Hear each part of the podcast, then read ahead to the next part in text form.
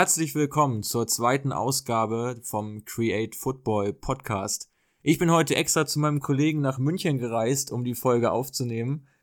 Servus Quirin, wie geht's? Super geht's mir. Schönes Wetter in München, jetzt leider schon dunkel, aber wir starten direkt mal rein mit den Spielen vom Wochenende. Was ist denn so passiert, Mats? Welche Spiele hast du geguckt?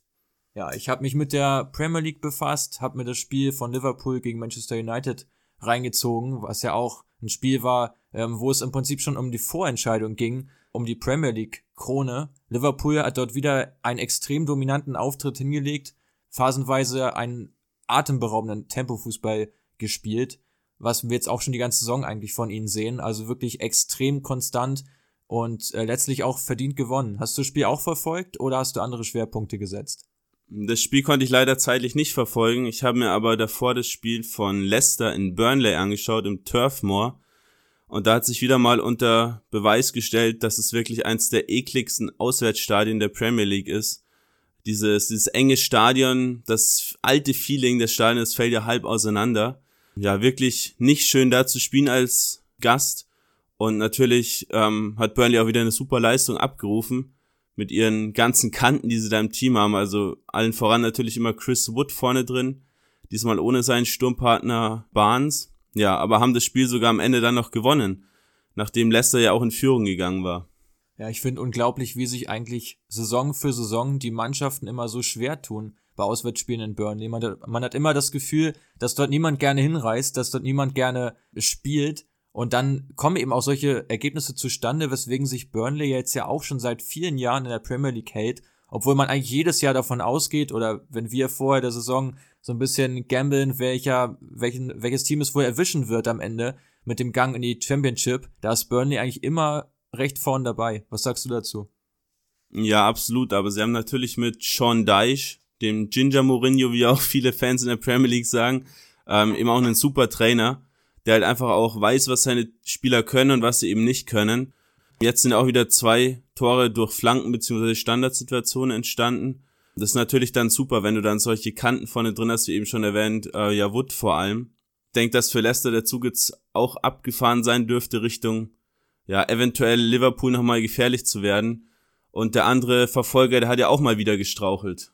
Man City, ähm, nur 2 zu 2 gegen Crystal Palace.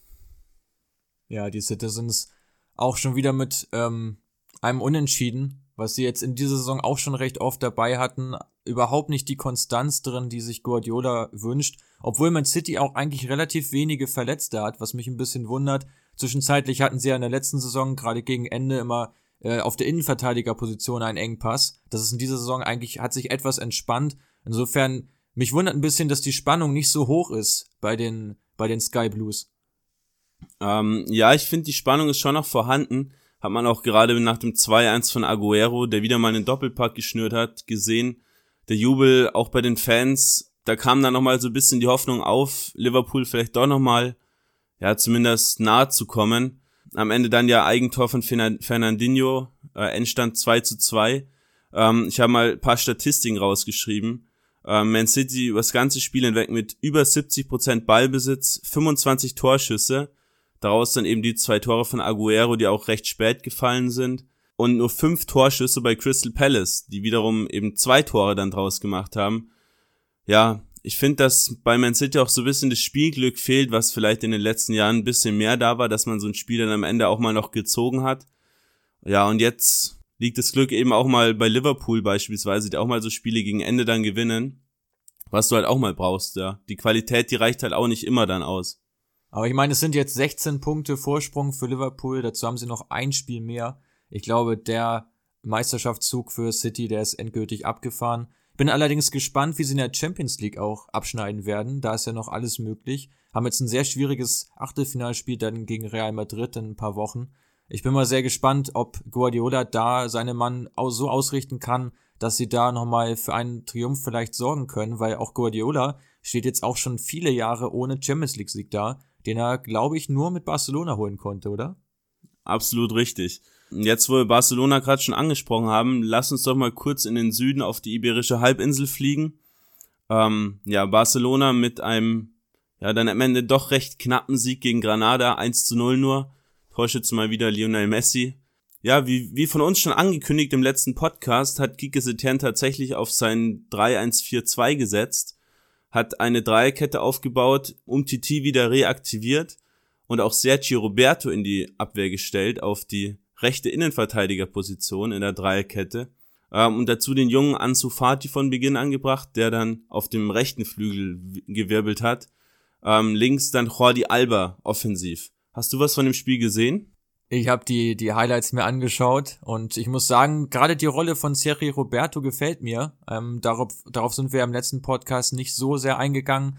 Ähm, ich finde die Lösung ziemlich gut, ihn als beispielenden Innenverteidiger einzusetzen, der das Spiel dann von hinten aufzieht, auch eventuell mal mit Vorrück durch Piquet abgesichert wird. Also die Lösung finde ich durchaus positiv. Ich frage mich allerdings weiterhin, äh, Suarez war jetzt verletzt, was passiert, wenn Suarez ähm, wieder fit ist, was macht er dann mit Griezmann? Weil gerade durch dieses System, was wir in der letzten Woche schon angesprochen haben, wenn er wirklich mit zwei Stürmern spielen lässt und auf Außen die beiden Schienenspieler hat, die jetzt äh, Fatih waren und Semedo auf der anderen Seite, richtig? Nee, auf der anderen Seite hat Alba gespielt. Links außen war Alba, rechts außen Ansu Fati, wie eben schon beschrieben.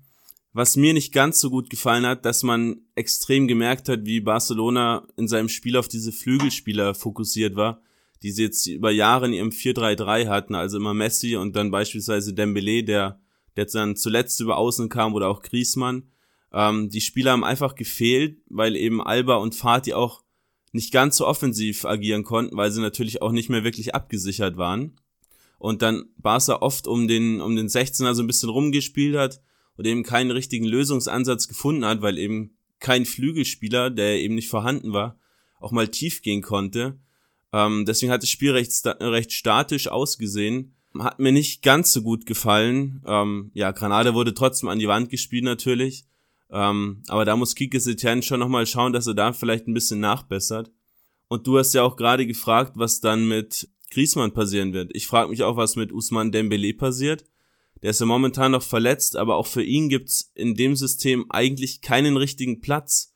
Deswegen bin ich schon am überlegen, ob äh, Setien vielleicht irgendwann mal wieder auf die drei Offensiven ein, äh, umstellen wird, die er ja zuletzt bei Barca ja oft hatte. Ja, durchaus möglich. Denk mal, das werden wir weiter beobachten. Und das Flügelspiel, was du angesprochen hast, das ist auch bei Atletico Madrid ein Thema, und zwar schon seit Jahren, äh, wo Trainer Diego Simeone eigentlich permanent auf zentrale Mittelfeldspieler setzt und diese teilweise auch auf den Flügel verfrachtet. Und so haben die Colchoneros äh, das Spiel bei A-Bar mit 0 zu 2 verloren. Wieder einmal eine schwache Leistung, insgesamt wenig Kreativität bei den Mannen. Äh, Saul Ninguez vor ein paar Jahren noch als das Talent gefeiert, auf der Achter- oder sogar Zehner-Position, inzwischen wieder einmal als Linksverteidiger eingesetzt. Sehr überraschend. Und die beiden Flügelspieler, die man ähm, für teures Geld geholt hat mit äh, Thomas Lemar und Gelson Martins. Gelson Martins, der inzwischen ja schon weggewechselt ist und Lemar, der eigentlich jede Transferperiode vor dem Abschied steht, kriegen keine Einsatzzeit, kommen eigentlich kaum rein in das System von Simeone, wo einfach auch letztlich die Variabilität fehlt. Wie siehst du es? Ja, ich verfolge Atletico ja immer mal wieder. Ich äh, war da auch schon teilweise im Stadion vor Ort. Für mich ist das System Simeone ein bisschen ausgelutscht. Der ist jetzt auch schon mittlerweile fast zehn Jahre dort. Felice hängt total in der Luft, der ist im richtigen Formloch, was man ihm ja auch nicht verübeln kann. Er ist auch noch sehr jung, das passiert bei so jungen Spielern eben, aber ist natürlich dann kein gleichwertiger Ersatz zu Griezmann, bei dem man einfach wusste, was man bekommt. Und Felice halt eben, ja, neben Morata, der auch nicht gerade glänzt, auch Costa, wenn er mal fit ist, auch seine besten Tage hinter sich hat. Ja, da stimmt einfach vieles nicht. Ähm, die Offensive ist harmlos, die Defensive dann teilweise anfällig jetzt, äh, wo auch Gudin zu, äh, zu Inter Mailand gewechselt ist, fehlt da eben auch irgendwie einer, der hinten mal anschafft. Ähm, da fehlt für mich einfach so ein Chef. Und ich bin mir auch nicht sicher, wie lange Simeone da noch bleiben wird.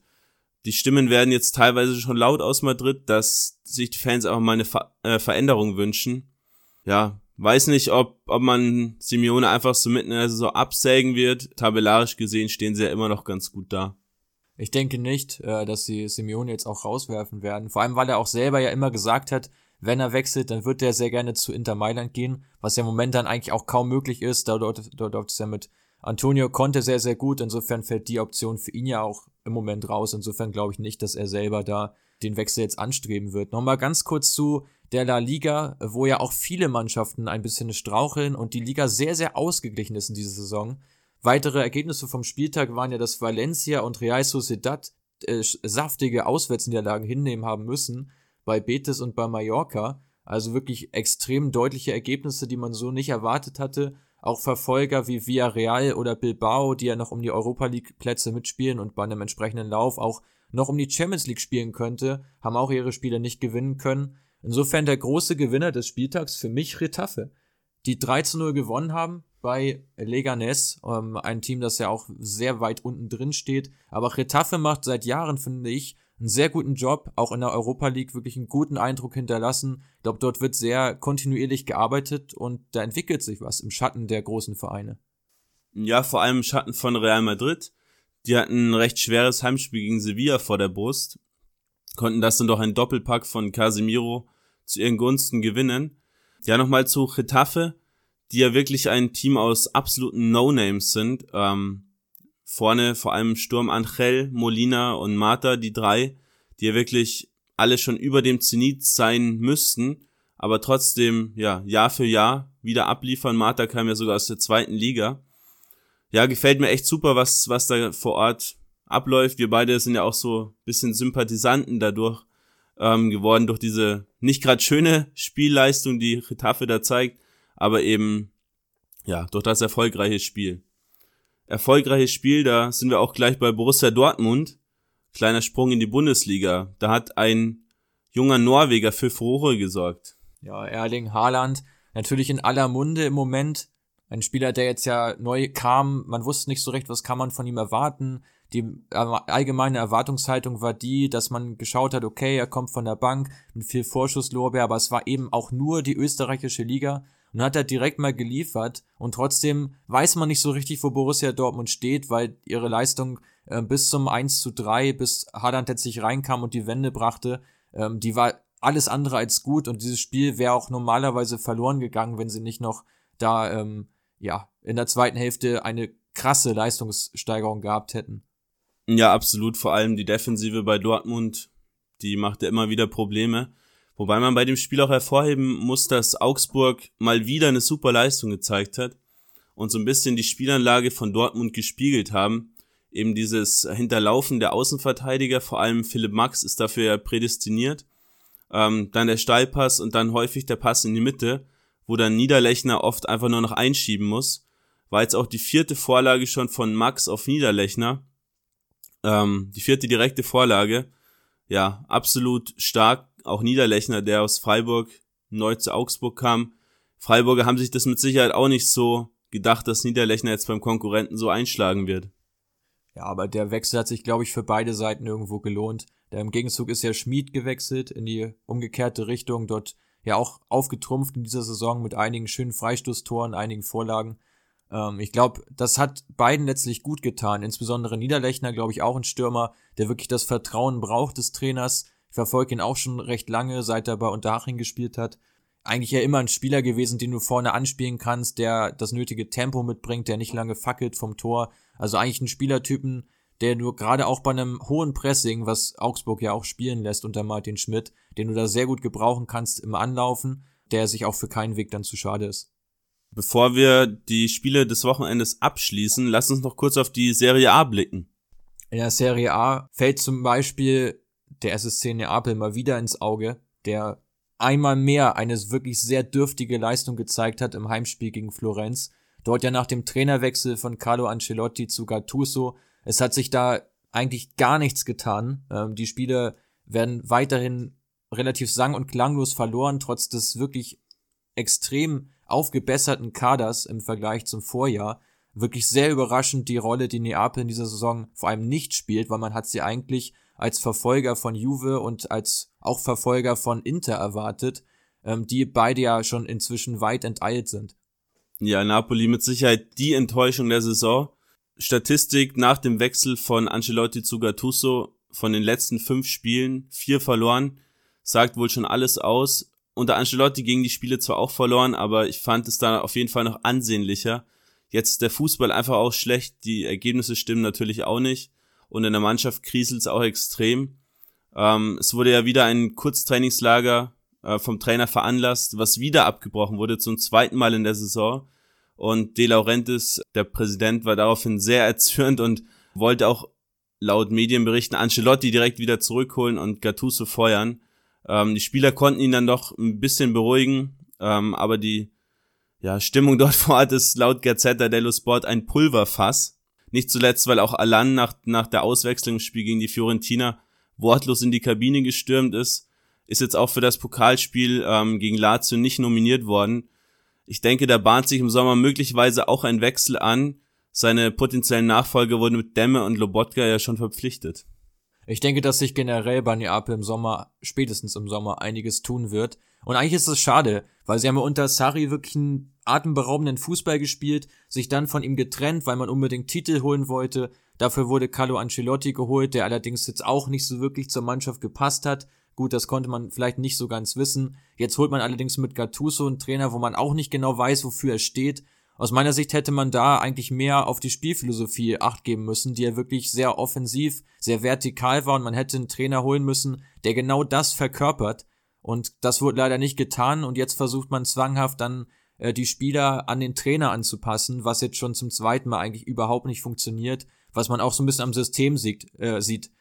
Dieses 4-4-2, was sie jetzt häufig gespielt haben, passt eigentlich aus meiner Sicht überhaupt nicht zu der Mannschaft. Da fehlt sämtliche Kreativität dadurch, dass die Spieler irgendwo ein bisschen festgenagelt sind auf ihren Positionen, sich nicht so frei bewegen können. Und im Sturmzentrum ist auch eigentlich ein permanenter Wechsel zwischen Mertens, Insigne und Milik da, von denen einer immer nicht spielt. Also insofern, ja, diese ganzen Automatismen, die man sich unter Sarri erarbeitet hat, die wurden jetzt nach und nach über Bord geschmissen, bis dann nichts mehr da ist. Und ich befürchte, dass Neapel da einen kompletten Neuauf Neuanfang wagt im Sommer, wo der Ausgang letztlich auch offen ist ja gerade Mertens, der ja im Sommer ablösefrei ist, wird er auch mit Inter zum Beispiel in Verbindung gebracht.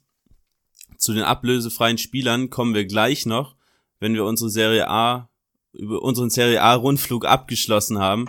Ähm, ich finde auch ein Sinnbild des Napoli Untergangs, will ich es jetzt mal so drastisch ausdrücken, ist Manolas in der Saison. Für viel Geld aus Rom gekommen. Mich hat er noch nicht überzeugt und dich? Mich auch überhaupt nicht. Man hätte eigentlich gedacht, dass er gemeinsam mit Kulibali ein kongeniales Innenverteidiger-Duo bildet, das für mich auch zu den zwei, also für mich sind das zwei der stärksten Innenverteidiger, die es nominell in der Serie A gibt, aber sie harmonieren einfach überhaupt nicht. Und gerade jetzt auch, wo Kulibali ein paar Spiele gefehlt hat, teilweise durch Luperto ersetzt wurde, teilweise hat Di Lorenzo innen gespielt, der, was nun auch wirklich überhaupt nicht seine Rolle ist. Daran sieht man ja auch, dass da bei Neapel einfach im Team einiges nicht stimmt, dass auch Manolas sich da nicht richtig wohlfühlt, noch nicht richtig eingelebt hat, weil die Qualität der Mannschaft zu helfen und die Qualität ein Champions League Spieler zu sein, die hat er in Rom eigentlich oft genug bewiesen. Absolut richtig. Dann lass uns die Serie A doch mal abschließen, bevor wir da zu lang drüber sprechen. Da gibt's in den nächsten Wochen mit Sicherheit noch viele Entwicklungen, ja, auch mal genauer zu besprechen. Zum Beispiel die bei Lazio Rom. Ja, lass uns ein kurzes Transfer-Roundup machen. Was ist die letzten Tage denn so passiert? Ja, lass uns gerne damit beginnen. Wir haben als erstes einen altbekannten Bundesligaspieler, damals noch von der Hertha, inzwischen ja bei Inter Mailand, Valentino Lazaro, der auf dem Zettel mehrerer Vereine steht. Einer davon ist RB Leipzig, die sich sehr stark für ihn interessieren. Bei Leipzig, denke ich, könnte er eine Rolle einnehmen, die eher im offensiven Mittelfeld liegt als auf der Außenverteidigerposition. Anderer Gedanke wäre, ähm, die Außenverteidiger zu stärken und Klostermann dauerhaft als Innenverteidiger einzusetzen. Dadurch, dass Leipzig ja eine große Not hat in der Innenverteidigung, Konate schon seit mehreren Wochen verletzt, man weiß nicht genau, wann er wieder fit wird. Orban wird noch lange fehlen. Da besteht so ein bisschen eine Vakanz. Und Klostermann wurde jetzt zuletzt oft innen eingesetzt, auch Mokiele kann innen spielen. Insofern könnte es sein, dass sie da auch auf Lazaro setzen. Ich allerdings denk, sehe ihn eher im offensiven Mittelfeld. Wie siehst du es? Ja, ich sehe ihn auch eher offensiv, hat er auch bei der Hertha lange gespielt. Spielt er auch bei Österreich. Wobei ich auch denke, wie, wie du gerade schon angesprochen hast, dass der bei Leipzig eher im defensiven Bereich anzusiedeln ist. Und da, ja, wie du gerade schon gesagt hast, Konate und Orban noch recht lang ausfallen werden, gerade Orban. Und da einfach, ja, ein, eine Not herrscht. Und ich mir auch durchaus vorstellen könnte, dass jetzt einfach mal bis Sommer mit, mit Kaufoptionen möglicherweise ausgeliehen wird und dann sieht man, wie sich die Situation bei Leipzig weiterentwickelt. Upamecano steht ja beispielsweise auch vor dem Absprung. Im offensiven Mittelfeld denke ich, dass er nicht die Qualität hat, um sich da auf Dauer einen Stammplatz zu erkämpfen. Ist er auch nicht mehr gerade der Jüngste, also aus dem Talentealter auf jeden Fall raus. Und ich denke auch, dass da nicht mehr allzu viel an Entwicklung kommen wird.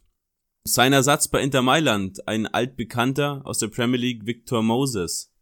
Genau, Victor Moses, so ein bisschen der Lieblingsspieler von Antonio Conte, der ja damals mit ihm schon bei Chelsea große Erfolge gefeiert hat, auf der rechten Schienenbahnposition. Also Conte ja stets im 3-5-2 unterwegs, damals bei Chelsea schon und jetzt auch. Er ist bereits beim Medizincheck, habe ich gerade gelesen. Und ähm, insofern bahnt sich da ein Wechsel sehr konkret an. Ja, für mich super Verstärkung für Inter Mailand. Im ersten Moment werden viele denken, ja, der war jetzt bei Fenerbahce ausgeliehen, hat da auch nicht sonderlich viel gespielt, sechs Spiele nur gemacht. Ähm, aber er kennt Conte, hat mit ihm ja erfolgreich zusammengearbeitet bei Chelsea. Ist ein anderer Spielertyp als Kandreva, sein direkter Konkurrent auf der Seite. Kandreva ist mehr der Flankenspieler, ähm, schlägt zum Beispiel 1,6 Flanken pro Spiel Moses dagegen nur 0,3 Flanken pro Spiel. Also jedes dritte Spiel mal eine Flanke von Victor Moses. Aber er kommt einfach mehr über dieses ja kämpferische und sich dann durchdribbeln und dann eben mal den Rückpass suchen oder ja einen Steilpass suchen. Ja, würde mir gut gefallen bei Inter, weil ich die Flanken von Kandreva nicht sonderlich attraktiv finde, genauso wie auf der anderen Seite von Biragi, der jetzt auch durch Ashley Young Konkurrenz bekommen hat. Ich glaube auch, dass Moses so ein Spielertyp ist, der dann gern nach innen zieht. Gerade auch bei Flanken von links, dass er da mit in der Box ist und versucht, den Abschluss auch zu suchen. Hat ja auch bei Chelsea einige Tore so erzielt oder zumindest für gefährliche Situationen gesorgt. Denk mal, das machen längst nicht alle Flügelspieler und die meisten haben auch nicht die Physis wie Moses, um wirklich sich da in so einen Ball reinzuwerfen. Das ähm, bringt er natürlich aus der Premier League mit. Insofern denke ich auch ein Spieler, der ganz gut passen könnte. So viel zur Serie A. Ich würde sagen, wir springen ein Thema weiter und wir landen in der Bundesliga. Und zwar haben wir ja gerade schon über Lazaro und RB gesprochen, aber wir müssen natürlich auch über die Bayern sprechen. Die haben sich jetzt oder sind kurz davor, sich zu verstärken auf gleich zwei Positionen. Von wem ist denn die Rede? Ja, zum einen natürlich von Alvaro Odriozola. Der geistert schon den ganzen Tag hier durch die Medien. Wir nehmen an einem Dienstag auf. Noch ist der Transfer nicht fix soll sich aber auf jeden Fall schon auf dem Weg nach München befinden, um dort den Medizincheck durchzuführen. Soll eine Laie ohne Kaufoption im ersten Schritt sein, um einfach die rechte Verteidigerposition zu stärken, was meiner Meinung nach ein hausgemachtes Problem bei den Bayern ist, da man Kimmich eben nicht auf der Rechtsverteidigerposition aufstellt, auf der er am besten ist. Gibt natürlich viele, die das anders sehen, nicht zuletzt Yogi Löw, der ihn ja auch super gerne im zentralen defensiven Mittelfeld aufstellt. Aber ich finde, dass die Bayern da einfach keine Baustelle aufmachen sollten und Kimmich dort spielen lassen sollten, wo er einfach gebraucht wird. Und das ist eben die Rechtsverteidigerposition. Und ja, Pavard wurde zwar auf der Position Weltmeister, aber hat für mich einfach gerade auf der Rechtsverteidigerposition kein Weltklasseformat. Ja, ich sehe das ein bisschen anders. Also ich sehe Kimmich auf der 6 schon etwas stärker, gerade auch weil Bayern diese Qualität so ein bisschen abgeht, diesen Spieler, der Bälle erobert, der Spieler, der gut steht, der defensiv auch arbeitet der fehlt ihnen so ein bisschen, weil Javi Martinez kommt ein bisschen in die Jahre, ist nicht mehr so der Mann, der dafür ähm, vorgesehen ist. Tolisso leider viel verletzt gewesen, könnte die Rolle eventuell ausführen, aber ist einfach zu unbeständig. Insofern hat man Kimmich dann dorthin gezogen. Pavard hinten rechts sind im Prinzip auch die einzige echte Option. Und ich glaube, dass sie es so machen werden, dass Pavard jetzt verstärkt innen eingesetzt wird, dass er eher den Innenverteidiger-Part ausfüllt und Odriozola dann quasi eine Position weiter rückt. So ein bisschen wie das, das System bei Leipzig, wo sie dann Klostermann nach innen ziehen, Mokele dann eventuell rechts hinten haben und dann einen neuen Spieler holen. Ich glaube, genau das, das hat Bayern jetzt auch vor. Ich denke mal, das steckt so ein bisschen hinter dem Transfer. Ja, kann durchaus sein, wobei, ja, Pavard ja, in, in der zentralen Innenverteidigung natürlich jetzt auch wieder Probleme bekommen wird, wenn Hernandez von seiner Verletzung zurückkommt soll ja jetzt ja nächstes Wochenende schon wieder soweit sein, dass der zumindest wieder auf der Bank sitzen wird. Was für mich ein, eine Idee sein könnte, warum Real Madrid sich da jetzt so ein Problem schafft, indem sie ein Backup auf der Rechtsverteidigerposition abgeben, könnte sein, dass Odriozola nicht viel gespielt hat dieses Jahr und jetzt sich Real erhofft, dass er durch viele Spiele dann womöglich im Sommer gewinnbringend verkauft werden kann. Für den haben sie auch immerhin 30 Millionen hingeblättert ähm, und im Sommer dann Hakimi zurückkommt und bei Real wieder die Position ausfüllen wird als Backup dann von Dani Carvajal. Ja, das ist, denke ich mal, der Plan dahinter. Klingt schlüssig, oder? Ja, das sehe ich eigentlich genauso. Ein anderer Spieler, den sich die Bayern geangelt haben, ist Nikolas Kühn von Ajax Amsterdam. Über ihn habe ich jetzt so ein bisschen gelesen. Die Bayern planen eher, ihn in der zweiten Mannschaft einzusetzen und dort aufzubauen. Nikolas Kühn, ein Spieler, der aus der Jugend von Hannover stammt, früh dann zu RB Leipzig gewechselt ist, dort in der Jugend gespielt hat und irgendwann den Sprang, Sprung gewankt, gewagt hat zu Ajax Amsterdam, was vor allem an der Spielphilosophie wohl lag, dass Kühn da einen offensiven, dominanten Fußball spielen wollte, der ja so ein bisschen konträr ist zu dem RB-Fußball, der sehr stark auf Pressing ausgelegt ist. Das hat ihm nicht so zugesagt und so hat er sich relativ früh für einen Wechsel entschieden. Scheint auch ein Spieler zu sein, der einen eigenen Kopf hat, der selber auch ziemlich genau weiß, was er vorhat. Mich wundert trotzdem der Wechsel so ein bisschen, weil er bei Bayern natürlich wieder das Problem hat, ähnlich wie bei Ajax, einige Spieler vor sich zu haben, die einfach in der, in der Rangordnung vor ihm stehen, wo er sich eigentlich nur schwer durchsetzen kann. Und ich glaube, das könnte auch jetzt wieder ein Problem werden. Wie siehst du denn das? Also macht, tut sich Bayern dann Gefallen? Bauen sie einen Spieler, einen deutschen U-Nationalspieler sinnvoll auf? Oder ist es wieder einer, der auf der Bank versauert? Ja, ich denke, Bayern hat bei dem Wechsel eigentlich nichts zu verlieren. Ähm, sie leihen Kühn mit äh, ohne Kaufoption aus, laut transfermarkt.de. Von daher ist er im Sommer sonst ja möglicherweise einfach wieder weg, wenn er nichts geliefert hat. Falls er doch liefert in der zweiten Mannschaft, kann ich mir gut vorstellen, dass Bayern sich den im Sommer fest holen wird und dann wirklich möglicherweise auch einen super Spieler für die Bundesliga sich da mal heranzüchtet.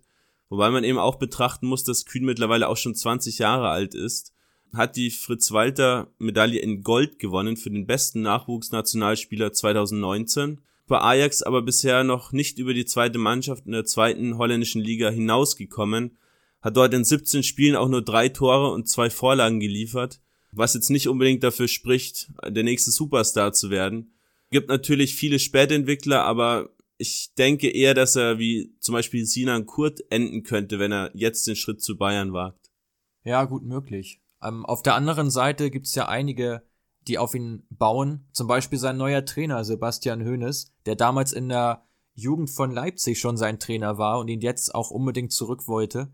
Und Manuel Baum ist auch ein großer Fan von ihm, der Trainer der deutschen U-Nationalmannschaft der U20, der auch sehr lobende Worte gefunden hat für Kühn und ihm zutraut, in kurzer, absehbarer Zeit zu einem Bundesligaspieler zu reifen. Insofern gibt es da doch einige Stimmen, die dafür sprechen, dass Kühn da einen guten Schritt gemacht hat. Ja, ich denke, das werden wir in den nächsten Wochen und Monaten auf jeden Fall sehen. Ja, lassen wir uns überraschen. Ein kleiner Sprung in die Hauptstadt. Die Hertha mit neuem Großinvestor jagen die ganzen großen Namen. Bisher ist nur Askasiba aus Stuttgart gekommen. Chaka war lange im Raum, jetzt Lucas Toussaint von Olympique Lyon. Klingt erstmal unrealistisch. Ist es das auch? Ja, also ich kann mir ehrlich gesagt zum aktuellen Zeitpunkt nicht vorstellen, warum der Spieler oder warum Lyon den Toussaint abgeben wollen würde. Auch bei Hertha weiß ich nicht genau, wie seine Rolle sein soll. Hertha jetzt ja zuletzt im 4-1-4-1 unterwegs und der Klinsmann mit Askar Siba, den sie neu geholt haben, auf der 6 und Darida und Grujic auf den 8er Positionen. Ich könnte mir lediglich vorstellen, dass sie Grujic jetzt schon so ein bisschen abgeschrieben haben. Der wird im Sommer ja zurückkehren zu Liverpool, dass sie da auch die Hoffnung schon ein bisschen aufgegeben haben oder den Spieler nicht so hoch bewerten, jetzt unter Klinsmann und da einen Ersatz einfach haben wollen. Aber mir schließt sich der Wechsel ehrlich gesagt nicht so wirklich. Toussaint, 22 Jahre erst alt, auch noch ziemlich jung, hat aber schon einen Marktwert von 20 Millionen. Also es wäre ein sehr großes Investment, das die Hertha da tätigen würde. Ähm, wo könntest du dir seine Rolle denn vorstellen oder siehst du es ähnlich? Ich sehe es ähnlich. Ähm, Toussaint ist ein bisschen schwer einzuschätzen in meinen Augen, da er kein richtiger Sechser ist, wo ihm ein bisschen ja das Zweikampfverhalten fehlt, bisschen die Zweikampfstärke, obwohl er eigentlich schon einen guten Körper hat. Und für einen Achter oder auch gar Zehner ist er einfach offensiv zu ungefährlich. Ähm, deswegen weiß ich selbst nicht so ganz, wie ich ihn einschätzen soll. War zuletzt im 4-3-3 von Lyon gesetzt an der Seite von Thiago Mendes und Hussein Aouar. Ist eben so ein guter Verbindungsspieler zwischen der Abwehr und auch dem, auch dem Mittelfeld, kann die Wege machen. Also eigentlich schon eher ein Achter mit starkem Passspiel, gutem Aufbauspiel. Aber ich denke auch nicht, dass da was möglich sein wird für die Hertha. Äh, Jean-Michel Aulas, der Präsident von Olympique Lyon, ist wohl einer der härtesten Verhandlungspartner auf dem Transfermarkt. Hat man ja zuletzt auch bei Nabil Fekir und Alexandre Lacazette gesehen, die über Jahre gerne wechseln, äh, gewechselt wären. ähm, aber einfach der Präsident auf der Ablöseforderung bestanden hat und die Spieler dann schlussendlich nicht gewechselt sind. Genau. Und dazu spielt ja noch die Verletzung von Jeff Rain Adelaide eine Rolle. Ein Spieler, der auf der Achterposition in dieser Saison wirklich tolle Leistungen gezeigt hat für Lyon, jetzt allerdings verletzt langfristig ausfällt. Insofern weiterer Punkt, eigentlich, eigentlich überhaupt kein Grund für Lyon, einen weiteren Achter jetzt gerade abzugeben. Ein Spieler haben sie neu geholt, und zwar Karl Toko Ekambi. Der Mann kam aus Villarreal. Wie schätzt du ihn ein? Ja, wir haben ja schon häufiger über ihn gesprochen. Wir beobachten ihn seit seiner Zeit in Angers in Frankreich. Da hat er eine super Saison gespielt, wurde dementsprechend dann auch von Villarreal verpflichtet für knapp 20 Millionen, hat aber irgendwie nie so wirklich an die Leistungen anknüpfen können, die er in Frankreich gezeigt hat. Galt immer so ein wenig als Chancentod, hat sich viele Chancen eigentlich rausgespielt, aber es war irgendwie nie so das, das was Villarreal wirklich gebraucht hätte. Zeitgleich mit ihm wurde ja auch Gerard Moreno, der Junge aus der Villarreal-Jugend, verpflichtet, der im Gegensatz zu Ekambi ordentlich abgeliefert hat, viele Tore gemacht hat, aber häufig wegen Ekambi eben auf den rechten Flügel weichen musste, was eigentlich nicht so wirklich seine Position ist. Und ich denke, dass er jetzt mehr in den Fokus rücken wird, mehr der Zielspieler sein wird bei Villarreal.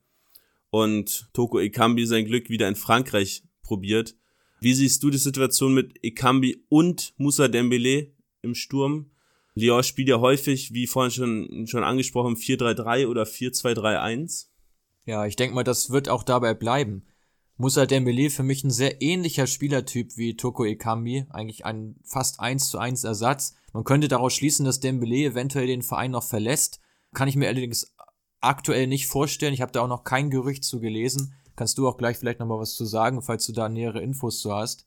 Zu Ekambi kann ich noch sagen, ich habe ihn letzte Saison sogar live einmal sehen können, war beim Spiel von Glasgow Rangers gegen Villarreal in der Europa League.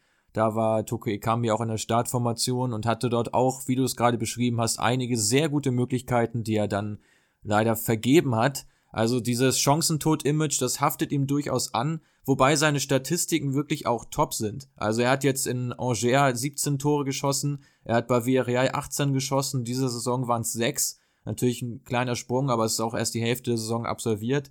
Und er hat immer extrem viele Spiele gemacht. Er hat immer über 40 Saisonspiele am Ende gehabt, wenn man die Nationalmannschaftsspiele dazu nimmt. Also ein Spieler, der selten verletzt ist, auf den man sich in der Regel verla verlassen kann. Ja, also es ist eine Leihe mit Kaufoption, das kann man noch dazu sagen. Insofern steht noch nicht ganz fest, ob Lyon ihn fest verpflichten wird im Sommer. Ja, gerade der Betrag ist auch nicht gerade hoch, 11 Millionen. Mit Boni kann das auf ungefähr 15 Millionen ansteigen, gibt auch noch eine kleine Weiterverkaufsklausel. Also wird Virial da wohl ohne Minus rausgehen. Lyon bekommt schon einen soliden Stürmer dazu, so ist es nicht. Ist eben ein Abschlussstürmer, der aber häufig mal ein bisschen überhastet wirkt und dann eben die Bälle dann am Ende doch nicht reinmacht. Meiner Meinung nach braucht Lyon aber dennoch weitere Verstärkung, da ja, wie du gerade schon angesprochen hast, Jeff Rain Adelaide ausfällt mit Kreuzbandriss und ja auch der Superstar Memphis Depay, die sich ja beide im gleichen Spiel gegen Stade bei der Niederlage das Kreuzband gerissen haben und somit eigentlich zwei Mittelfeldspieler fehlen. Ja, da fehlt für mich auf jeden Fall noch ein Mann, der da nochmal reinrücken kann. Am besten einer mit Stammspieler-Ambitionen. Wer das sein wird, gute Frage. Äh, von Gent war teilweise Jonathan David, der Kanadier, im, im Fokus, der aber auch recht teuer sein soll, auch 20 bis 30 Millionen in etwa. Das jetzt noch machbar ist nach der Verpflichtung von Ikambi, muss man sehen. Ja, du hast es gerade schon angesprochen, Musa Dembele steht eventuell auf dem Absprung. Aber die Tottenham Hotspur suchen ja noch einen Ersatzstürmer für den verletzten Harry Kane. Könnte ich mir ganz gut vorstellen, dass dass Dembele mit seiner Physis da in der Premier League gut zum Zug kommen könnte. Aber lass uns mal nicht zu viel Zeit in der Ligue 1 verschwenden. In der La Liga gibt's auch mal wieder einen super Transfer von Real Madrid. Ja, und zwar Renier, den wir jetzt äh, so ein bisschen unter die Lupe genommen haben. Ehrlich gesagt, ein Spieler, den ich noch nicht so richtig kannt. Ähm, auch ein sehr, sehr junger Spieler, der erst vor zwei Tagen 18 Jahre alt geworden ist und nur deswegen auch überhaupt wechseln kann, wenn man den Kontinent wechselt, muss man mindestens 18 Jahre alt sein. Brasilianer, die immer als begehrt ähm, betitelt werden auf dem Transfermarkt und dementsprechend auch sehr teuer sind. Er kam jetzt, er kommt für 30 Millionen zu Real Madrid. Hast du Näheres zu dem Spieler? Eben ähnlich wie Rodrigo und Vinicius, so ein kleiner Tempodribbler mit viel Tempo eben über den Flügel ins Zentrum ziehen, dann den Abschluss suchen. Die drei erinnern mich immer ein bisschen an Neymar. Ja, ist wohl die Veranlagung der Brasilianer. Ich finde aber, dass da Real ziemlich großes Risiko eingeht mit, mit so viel Ablöse, die da nach Brasilien transferiert wird. Es sind jetzt insgesamt zusammengerechnet schon ungefähr 120 Millionen, nur für die drei Talente. Ja, und ich frage mich auch, wie so eine hohe Ablöse zustande kommt. Weil man muss sich da ja fragen, wir haben hier in Europa NLZs mit absolut Top-Standard und gerade die, die ganz großen Vereine legen darauf inzwischen ja auch sehr viel Wert. Und trotzdem sind es meistens die Brasilianer, die für viel Geld in jungen Jahren transferiert werden zu absoluten Top-Clubs. Also nicht, dass jetzt ein mittelmäßiger Club aus La Liga oder so sich einen Spieler holt und einfach mal so ein bisschen drauf spekuliert, dass er durchstartet. Das sind schon die ganz großen Vereine, die da zuschlagen, wie bei Neymar damals oder wie jetzt mit Rodrigo, mit Vinicius oder mit Renier. Ich frage mich, woran das liegt. Also warum wird die Nachwuchsarbeit in Brasilien denn so gehypt? Ich denke, dass es einfach auch historisch begründet ist, dass Brasilianer einfach schon immer in vielen Fußballfans was ausgelöst haben, was man einfach gerne sieht. Dieses technische, dieses, ja, einfach begabte Fußballspielen.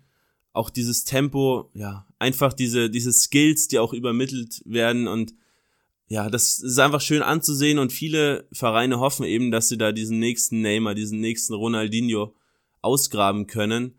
Ja, Real hat jetzt drei davon. Rodrigo und vor allem Vinicius Junior kommen dieses Jahr aber noch nicht wirklich zum Zug, da ja auch im Sommer für viel Geld Eden Hazard gekommen ist, der auch eine der Flügelpositionen besetzt. Asensio wird auch irgendwann von seinem Kreuzbandriss zurückkommen. Ich sehe das offensive Mittelfeld von Real extrem überbesetzt und würde Real da auf jeden Fall raten, mindestens einen der jungen Brasilianer in der La Liga zu verleihen.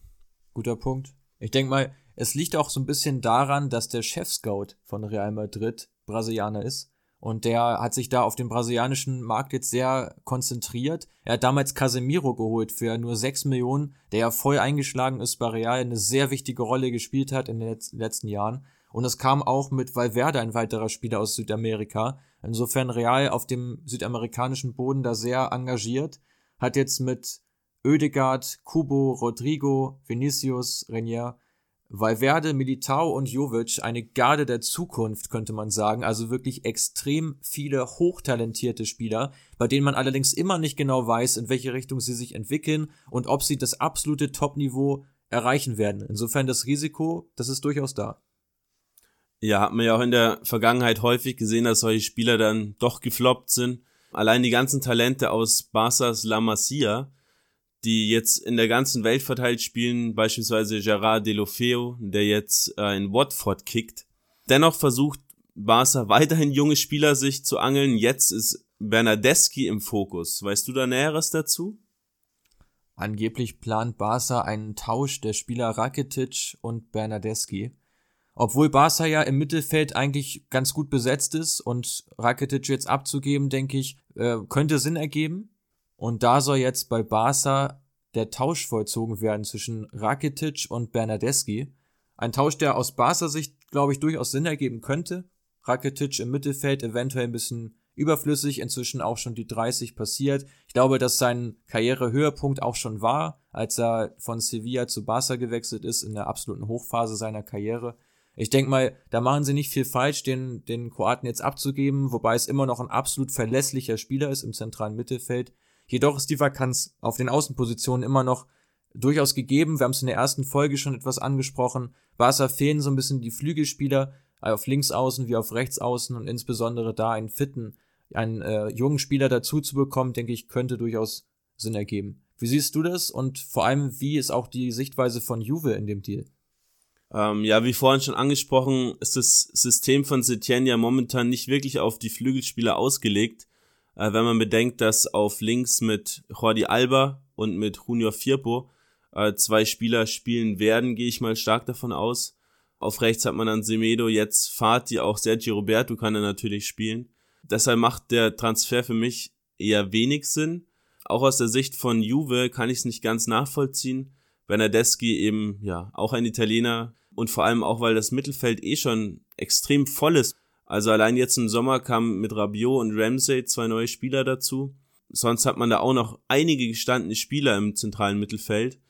Da jetzt noch Rakitic dazu holen, pff, Ob das wirklich nötig ist und dafür den hochveranlagten Bernadeschi abzugeben, ja, könnte ich nicht ganz nachvollziehen. Ja, und außerdem auch die Nationalität so ein bisschen als Thema. In La Liga spielen auffällig wenig Italiener vom Gefühl her. Also wir haben jetzt nicht recherchiert, aber mir fallen auf Anhieb eigentlich nur Franco Vasquez von Sevilla und äh, Daniele Bonera ein, der ja in dem Spätherbst seiner Karriere nochmal noch mal in die La Liga gewechselt ist. Aber ansonsten wirklich sehr, sehr wenig Italiener dort unterwegs. Eigentlich frage ich, woran das liegt. Ja, beides südländische Nationen, die eine ähnliche Mentalität mitbringen. Aber auch da wieder natürlich die Integration, wichtiges Thema, gerade in der Mannschaft von Barca. Ich weiß jetzt nicht, wie es um die sprachliche Beschaffenheit von Bernadeschi aussieht, aber ich sehe da aktuell keinen Spieler im Kader, der Italienisch spricht.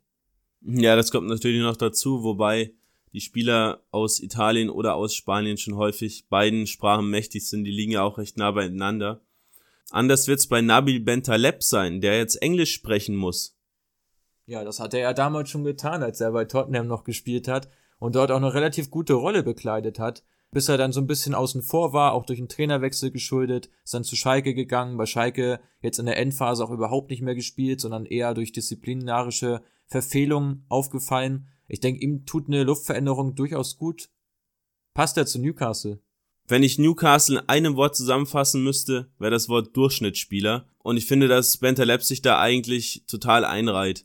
Aber wenn man den Kader so durchgeht, fällt mir da kein Spieler auf, der da wirklich zu, zu besonderem imstande ist. Ähm, Im Sommer jetzt viel Geld für Joey Linton ausgegeben, auch Saint-Maximin aus Nizza geholt. Jetzt Bentaleb dazu zeigt eigentlich nur, wie vakant das Mittelfeld dort ist. Auf dieser Achterposition, die Bentaleb häufig bekleidet, eigentlich nur Sean Longstaff und Johnjo, Johnjo Shelby, der Kapitän denke, dass er da auf jeden Fall weiterhelfen kann, aber ich sehe das Problem Newcastles eigentlich eher in der Offensive.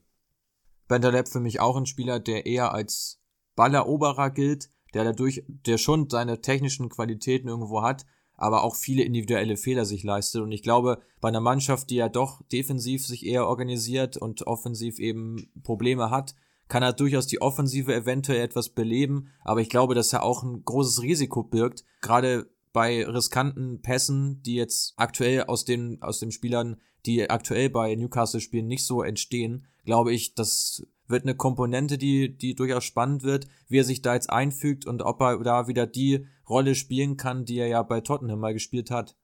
Ja, auf jeden Fall. Da war er eins der gehyptesten Talente in Europa. War dann auch sehr überraschend, dass er dann doch zu Schalke gegangen ist, nachdem er da bei Tottenham nicht mehr wirklich weitergekommen ist. Er wurde ja auch lang mit Bremen in Verbindung gebracht. Hätte auch ganz gut zu Gesicht gestanden. Jetzt die Premier League, auch nur für ein halbes Jahr, aber es gibt auch eine Kaufoption. Aber wie eben schon angesprochen, denke ich, dass Newcastle eher offensiv nachlegen müsste. Das Mittelfeld ist schon ordentlich besetzt. Ich denke auch nicht, dass Ben Taleb jetzt da nochmal die Qualität hinzufügen kann zum Kader, um da wirklich unten rauszukommen aus der Abstiegszone.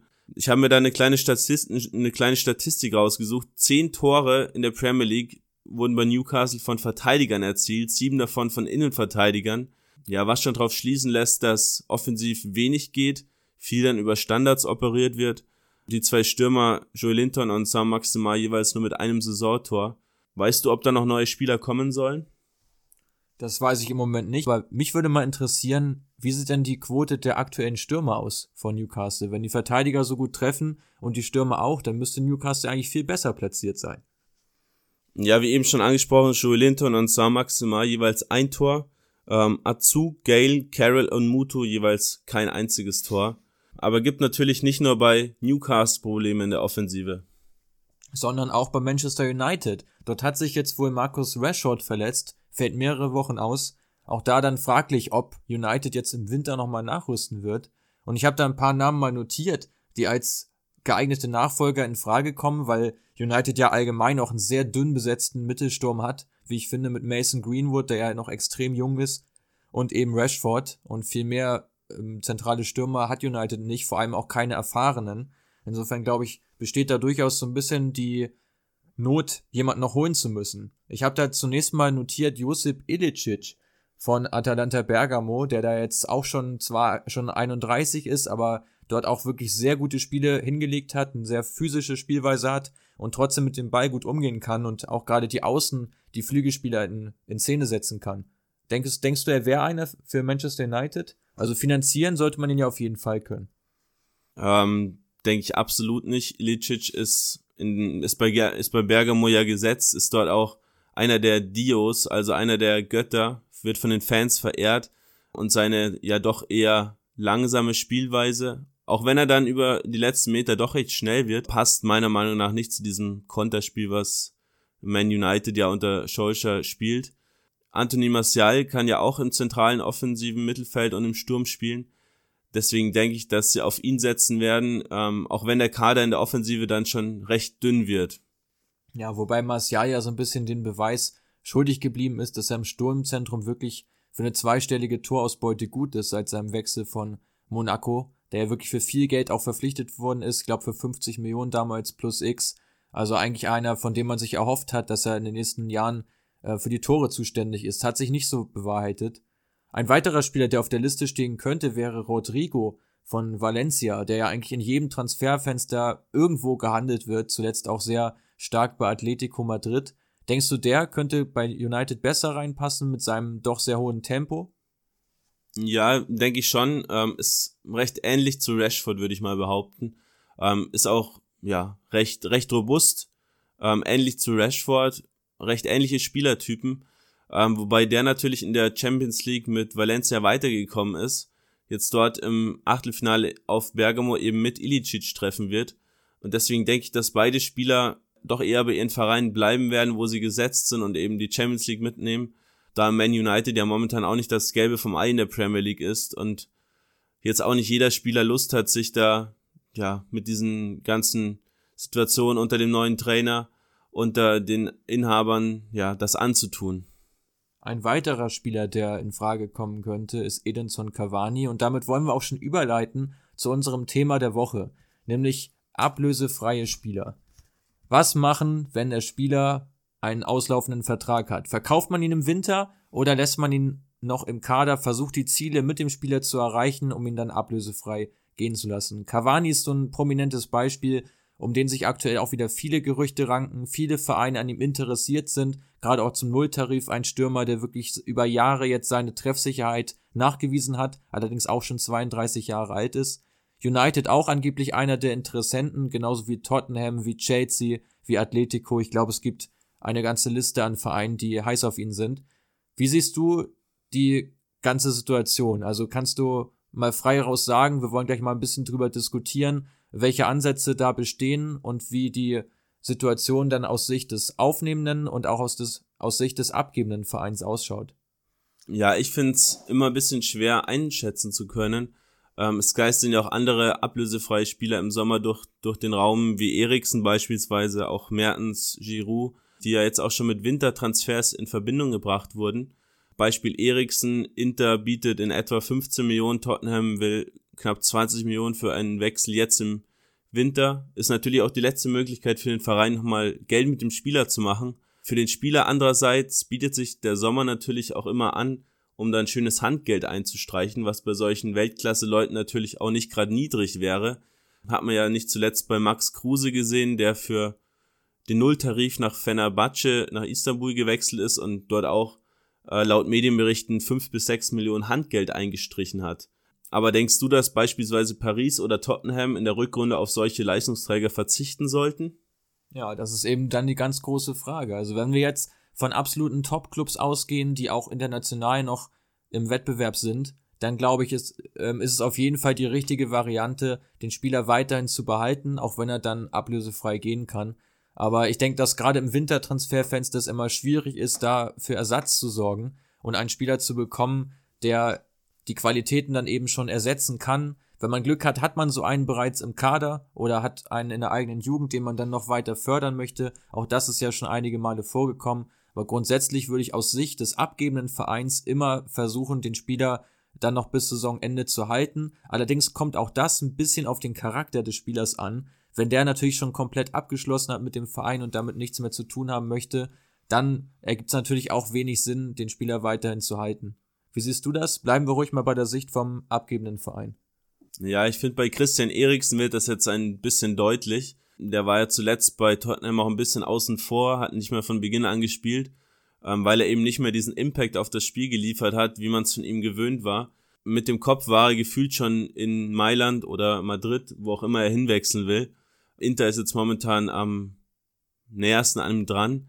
Ja, ich vermute, dass solche Spieler meistens schon abschalten. Da gibt's wenige Spieler, die dann, wie beispielsweise Ramsey letztes Jahr, die dann trotz Vorvertrag, in dem Fall bei Juve, dann wirklich noch diese Saison ordentlich zu Ende spielen.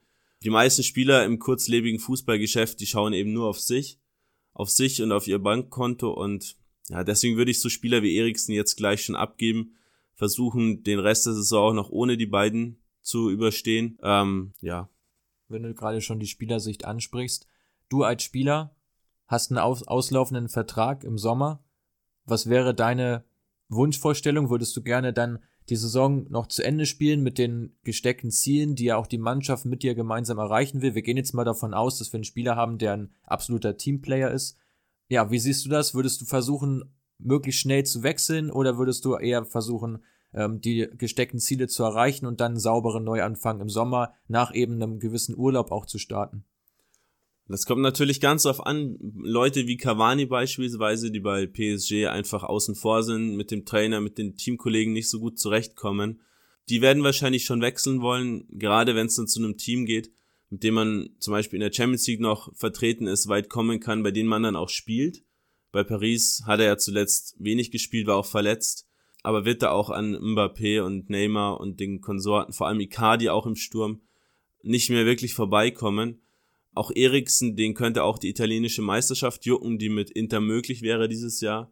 Andererseits gibt es viele Spieler, die wir eben schon angesprochen, eben auf das Handgeld im Sommer scharf sind und dann eben auch das als Grund nutzen, warum sie nicht verlängern, um das eben einzustreichen. Deswegen, ja, kommt es ganz drauf an, denke ich, was der Verein bietet, zu dem man wechseln könnte im Winter, oder ob man dann nicht einfach ein halbes Jahr noch wartet und dann das Handgeld einstreicht.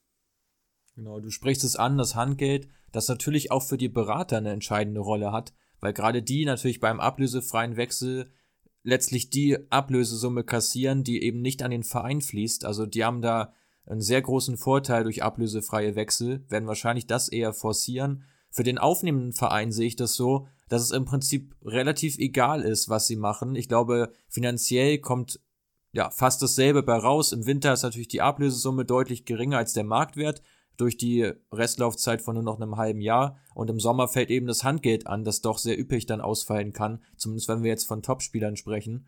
Also ich glaube, da ist letztlich, hält sich das so ein bisschen die Waage, insofern auch schwierig, hängt wahrscheinlich auch da wieder stark von den sportlichen Zielen ab, die der Verein verfolgt, wie du es eben schon ansprichst. Ist in der Champions League sind da noch wichtige Spiele, versucht man da noch weit zu kommen, dann wird man sicherlich darauf aus sein, einen Qualitätsspieler noch dazu zu bekommen.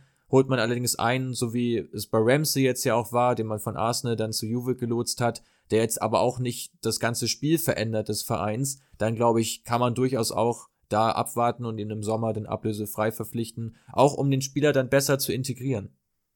Gut, dann würde ich sagen, kommen wir langsam zum Abschluss. Wir haben uns eine neue Kategorie überlegt und zwar stellen wir euch jeder einen Spieler zum Ende des Podcasts vor, sozusagen als Nachspielzeit. Ähm, diese Woche soll es ein Player to Watch sein, ein Spieler, der ja interessante Leistungen gezeigt hat, möglicherweise auf dem Radar größerer Vereine ist ähm, und der möglicherweise auch noch unbekannt ist, den wir euch einfach nicht vorenthalten wollen. Und du hast dir da einen ganz jungen Mann rausgesucht. Der ist erst 16 Jahre, habe ich gesehen.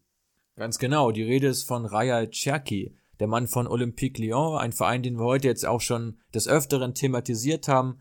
Lyon ja auch ein Verein, in dem es in der DNA liegt, junge Spieler auszubilden. Da seien mal Lacassette, Martial, Benzema, Umtiti und Tolisso genannt, die ja allesamt aus der Jugend von Olympique stammen. Und auch Cherky stammt aus der Jugend, wurde jetzt mit 16 Jahren schon einige Male in der ersten Mannschaft eingesetzt, hat einen Marktwert von inzwischen bereits 8 Millionen, ist ein Spieler, der im offensiven Bereich zur, zur Geltung kommt, so ein bisschen ähnlich wie Fekir damals in seinen ersten Jahren bei Lyon kann über den rechten Flügel kommen, kann aber auch im zentral offensiven Mittelfeld spielen. Gerade in der Youth League war er mit sehr überzeugenden Auftritten dabei und hat wirklich auf sich aufmerksam gemacht. Und ja, gerade der Präsident hat ihn jetzt auch schon einige Male öffentlich gelobt und stellt ihn so ein bisschen als das Vorzeigetalent des Vereins hervor, was natürlich auch wieder einen gewissen Druck erzeugt. Wen hast du denn rausgesucht? einen sehr interessanten Mann aus der englischen Championship. Über den haben wir auch schon häufiger gesprochen, weil ich mich jede Transferperiode wieder wundere, warum er noch von keinem Premier League Team gekauft wurde. Und zwar Jared Bowen von Hull City. Ja, junger Spieler, 23 Jahre, kommt über den rechten Flügel vor allem und hat in den letzten Jahren wirklich beeindruckend gescored. Ähm, Hull City ist ja auch, ja, nachdem sie mal einen Ausflug in die Premier League hatten, im Mittelmaß der Championship angekommen, eher sogar etwas tiefer angesiedelt. In der Saison 17-18 hat er ähm, 14 Tore und zwei Vorlagen geliefert, letztes Jahr dann schon 22 Tore und vier Vorlagen. Und in diesem Jahr steht er bereits bei 16 Toren und fünf Vorlagen in nur 28 Spielen. Ähm, ja, eine beeindruckende Statistik, wie ich finde. Ist auch für über die Hälfte der Tore von Hull City direkt beteiligt. Ähm, hat sogar 40 Prozent der Tore des Vereins selbst erzielt. Wirklich Wahnsinn. Und die Lebensversicherung der Hull City Tigers ist ähnlich zu Chiesa, würde ich mal behaupten. Ein recht kleiner Spieler, recht gedrungen, äh, dennoch recht schnell, mit einem sehr, sehr starken linken Fuß ausgestattet, geht gerne ins Tempo-Dribbling, kommt dann, wie eben angesprochen, über seinen rechten Flügel und zieht dann super gerne in die Mitte und macht dann einen auf Robben und schlänzt den Ball gerne ins lange Eck. Es sind auch einige Premier League Vereine an ihm interessiert. Äh, die Wolves aus Wolverhampton sind da an erster Stelle zu nennen. Auch Tottenham, Leicester haben die Fühler schon mal ausgestreckt. Interessant bei Bowen, äh, er wäre im Sommer ablösefrei. Der Verein hat zwar noch eine Option auf ein weiteres Jahr, aber ich vermute kaum, dass die Option den Tigers helfen wird, den Spieler noch ein Jahr zu binden. Dafür ist er einfach zu gut und mit Hull City hat er wahrscheinlich keine Möglichkeit aufzusteigen. Ja, da habt ihr jetzt zwei Player to Watch gehört. Wir werden jetzt in den nächsten Stunden das Ganze als Umfrage online stellen, wo ihr dann eure Meinung abgeben könnt. Cherky oder Bowen, welches ist das größere, das heißere Talent im weltweiten Fußball? Und damit wollen wir auch schon wieder zum Ende kommen der zweiten Folge von Create Football. Es hat mir sehr viel Spaß gemacht, hier heute aus München aus aufzunehmen bei meinem Kollegen und ja, ich hoffe, ihr wart jetzt noch bis zum Ende dabei. Wir haben jetzt auch schon wieder die Stunde fast geknackt. Noch abschließende Worte von dir, Quirin? Ja, wir hoffen, dass ihr euch rege beteiligt auf unseren Social Media Kanälen, Instagram, Facebook, uns gerne Feedback zukommen lasst über die Direktnachrichten oder auch gerne per E-Mail. Alle Links wie immer in den Beschreibungen bei Spotify und Co. und auch auf Facebook. Wir hoffen, euch hat's gefallen und bis zum nächsten Mal.